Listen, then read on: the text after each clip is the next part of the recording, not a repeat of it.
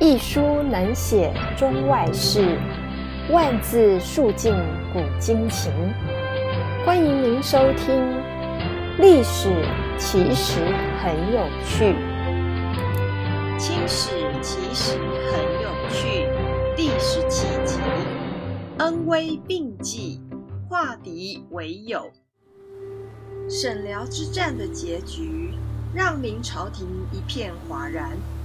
本来以为铜墙铁壁般的沈辽两城能够抵挡住女真人的疯狂攻势，但没料到袁应泰的心慈手软，让熊廷弼的一番辛苦付诸东流。辽东巡抚王化贞上奏，沈辽蓟县，河西汹汹。亦无可事，一针见血地指出了沈辽之败对于明王朝的不利影响。袁应泰兵败自焚后，朝中的大臣纷纷请求刚刚即位的天启皇帝重新下诏启用熊廷弼经略辽东。熊廷弼离京赴任之日。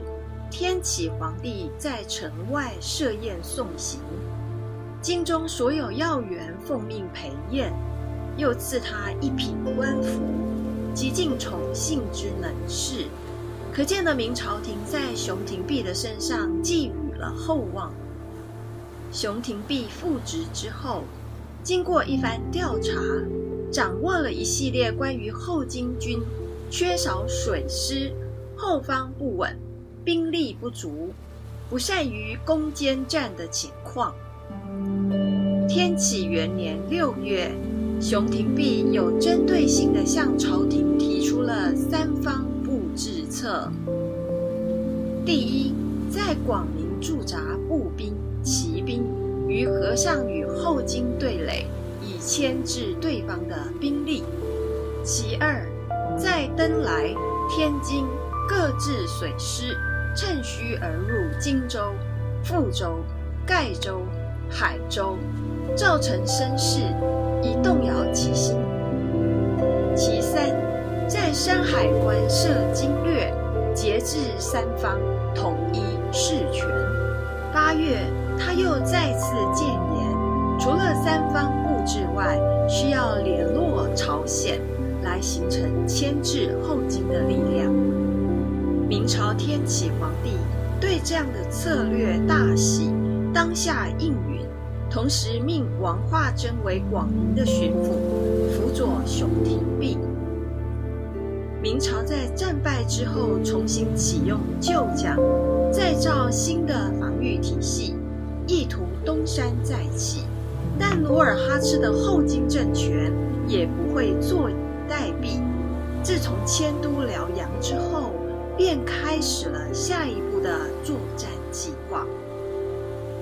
由于辽阳是明、朝鲜和蒙古的接壤之地，所以迁都辽阳之后，为了孤立明朝，努尔哈赤对于朝鲜和蒙古采取了恩威并用的策略。在攻下辽阳之后，努尔哈赤陆续写信给朝鲜国王以及蒙古的各部，表示结盟的意愿。努尔哈赤在书信中动之以情，晓之以理，缓和了朝鲜和蒙古对后金的敌对态度。朝鲜和蒙古通过萨尔浒之战、沈辽大战，也认识到后金的强大的势力。所以对后金采取了积极的友好态度。这一个时期，努尔哈赤在蒙古和朝鲜往来的过程中，虽然没有形成反明的统一战线，但至少是达到了使朝鲜和蒙古不与努尔哈赤为敌的目的。天命六年十一月，努尔哈赤的努力收到了成效。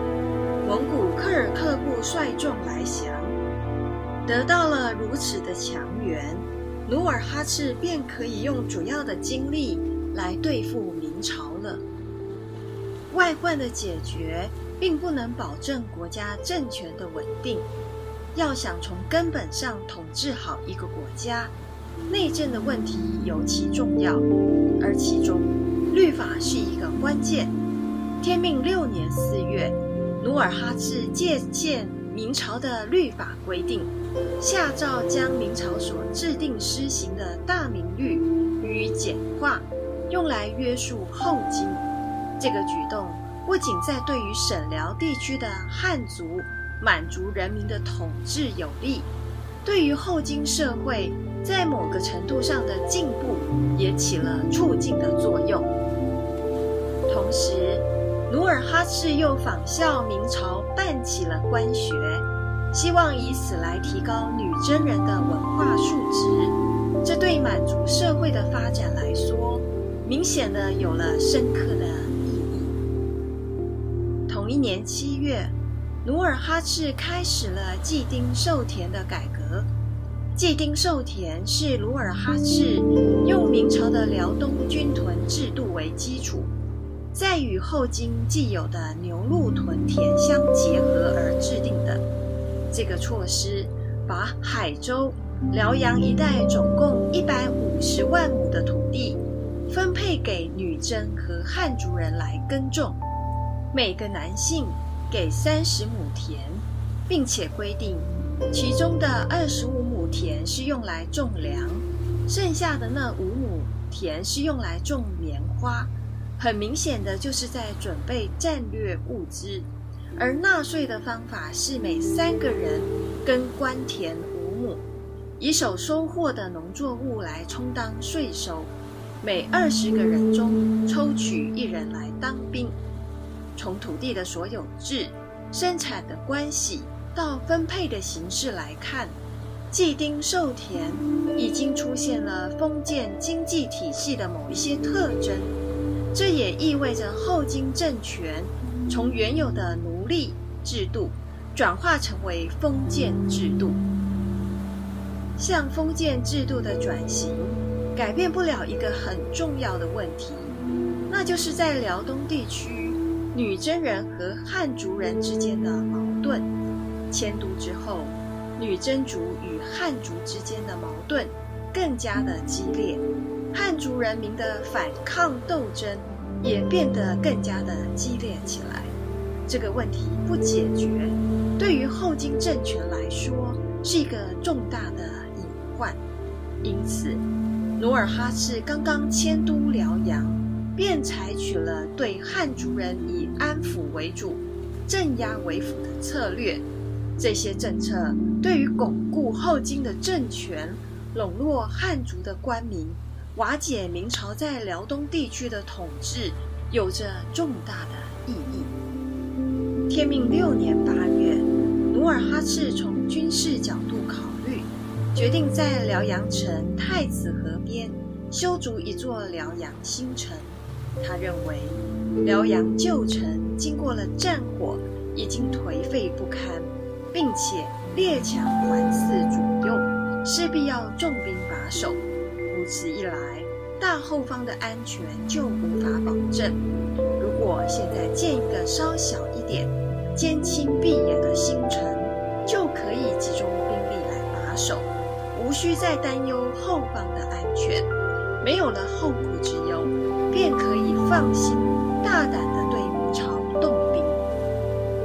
于是，努尔哈赤在太子河东，离辽阳旧城八里之远的地方，盖了辽阳新城。